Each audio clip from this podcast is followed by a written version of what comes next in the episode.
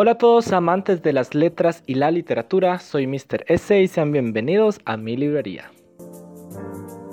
En esta ocasión especial hablaremos de la escritora, dramaturga, docente y periodista cuya muerte marcó la historia de toda Latinoamérica, dejando un gran vacío y siendo una fuente de inspiración hasta el día de hoy. Ella es Alfonsina Storni.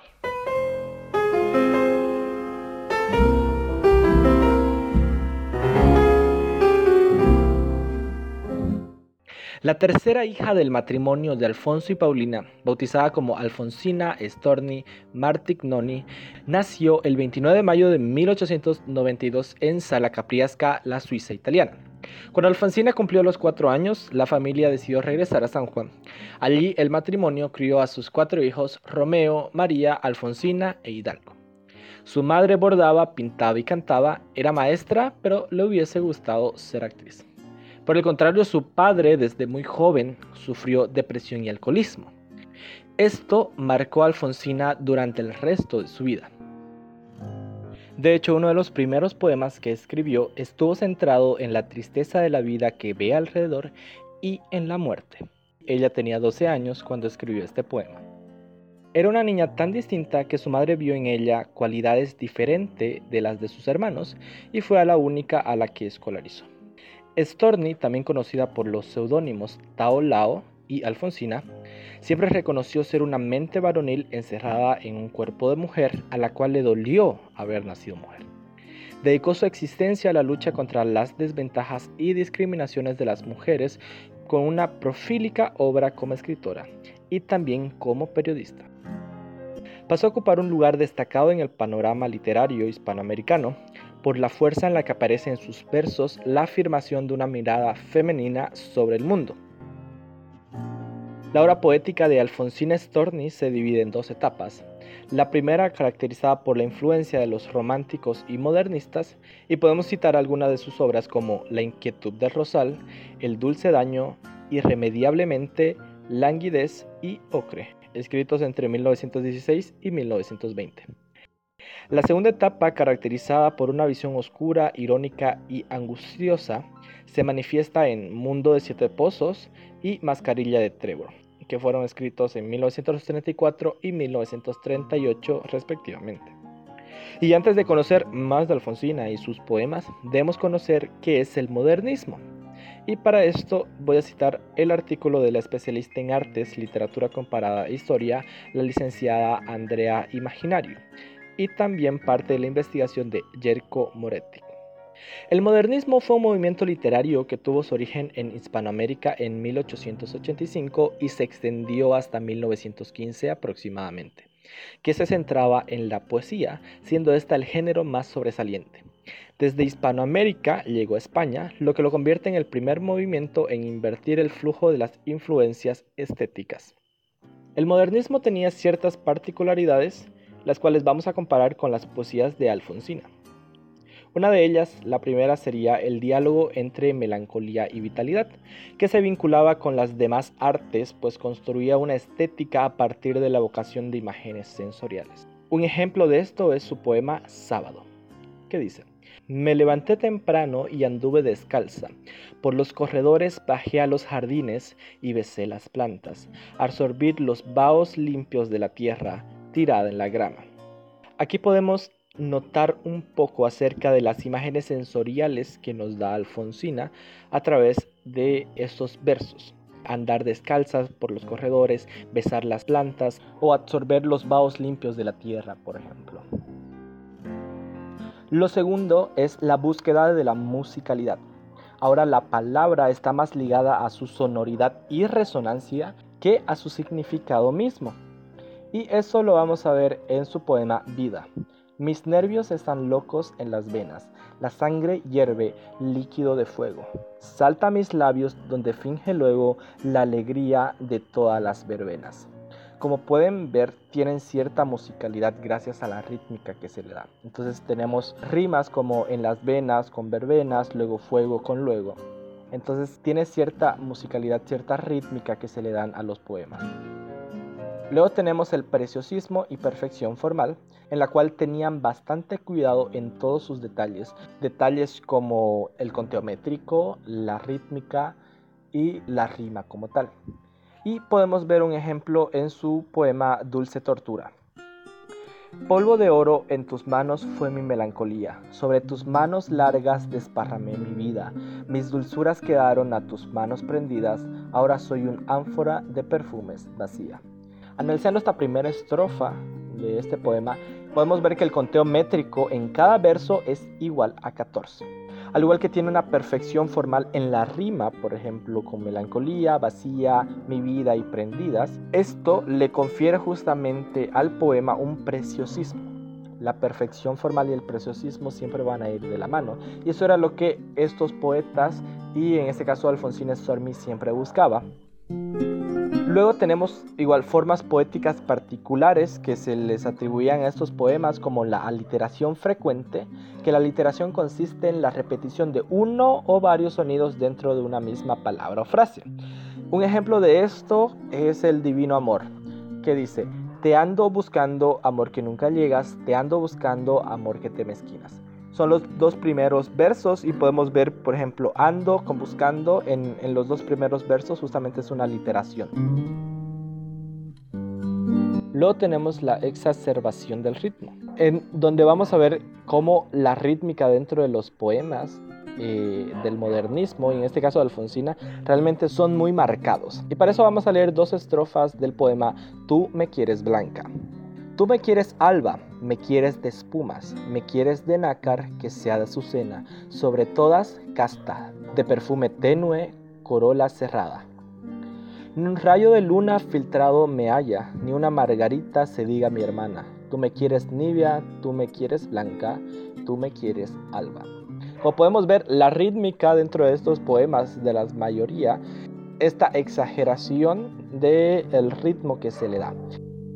Luego tenemos los temas comunes que se tocaban en, el modernismo y también que eran comunes en el romanticismo, que son la melancolía, la angustia, la evasión de la realidad, el amor, etc.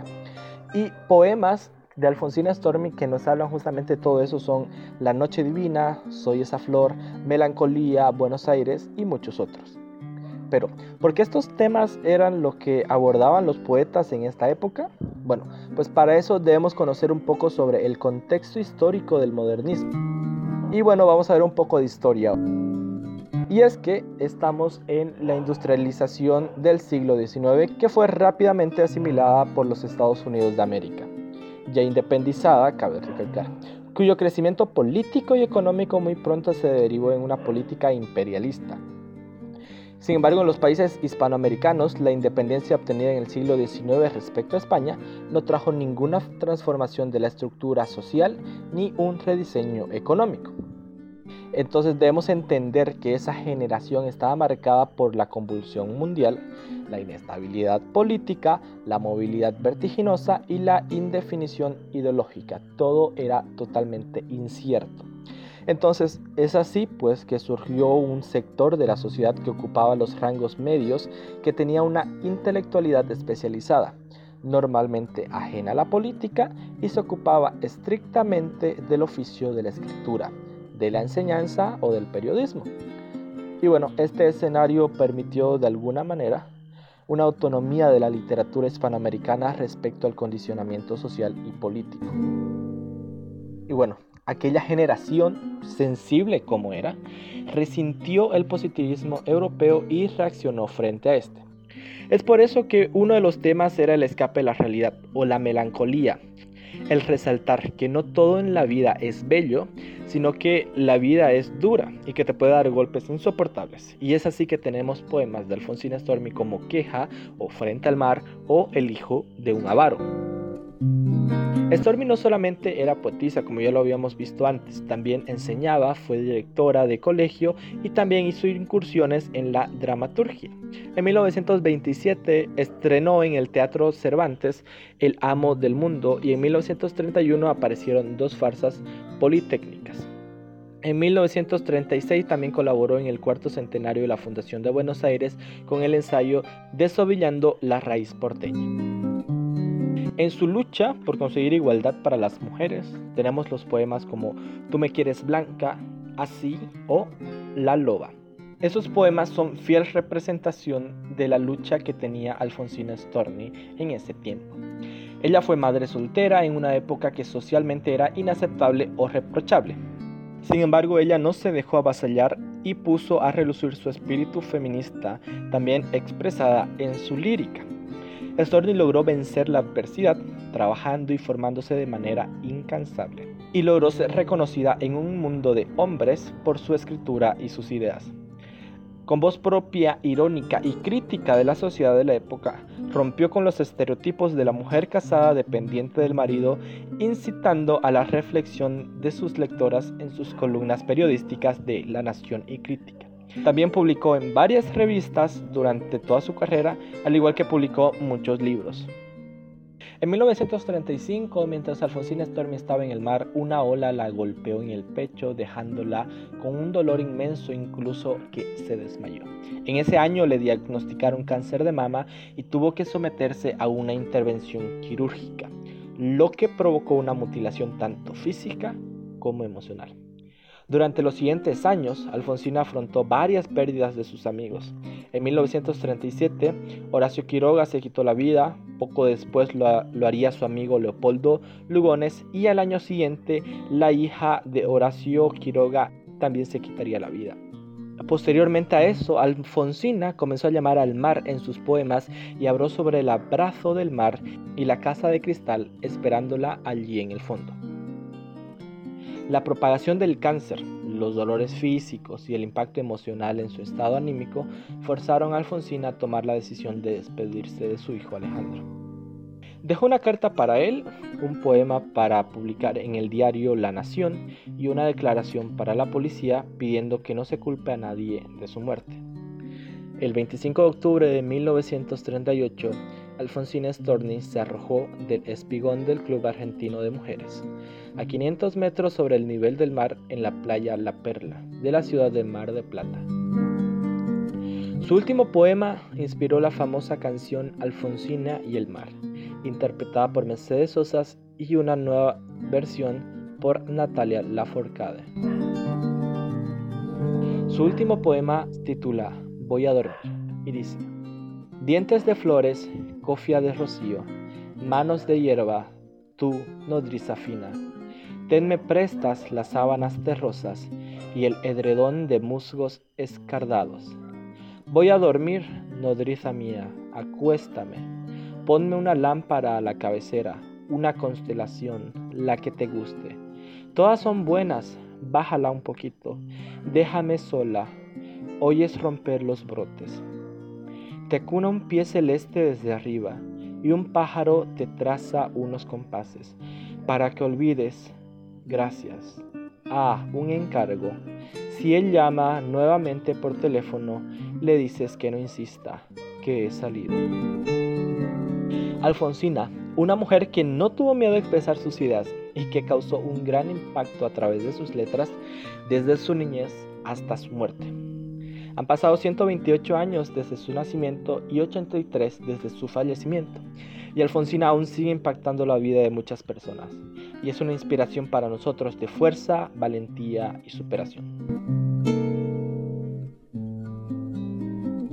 Muchas gracias por llegar hasta aquí. Si te gustó este podcast y quieres saber un poco más, te dejo en la descripción igual un enlace a la biografía de Alfonsina Stormy completa. Al igual que puedes buscar sus poemas, están en internet para que te los puedas descargar y los puedas leer. Realmente es una poesía muy hermosa y que te hará pensar, te hará analizar y en el contexto que ahora conoces sabrás de qué está tratando la poesía. No se olviden seguirme en mis redes sociales, en Instagram, en YouTube. El día de mañana tendremos un video justamente hablando sobre el último poema de Alfonsina y la canción Alfonsina y el mar con Mercedes Sosas y Natalia Laforcade, el suicidio y por qué los poetas anteriores se suicidaban tanto. Entonces es un tema muy interesante que lo vamos a hablar en la plataforma de YouTube. Así que los invito a que vayan allá el día de mañana y pues puedan aprender un poquito más sobre Alfonsina y el impacto que ha tenido desde hace 120 años. Muchísimas gracias por pasarse por mi librería.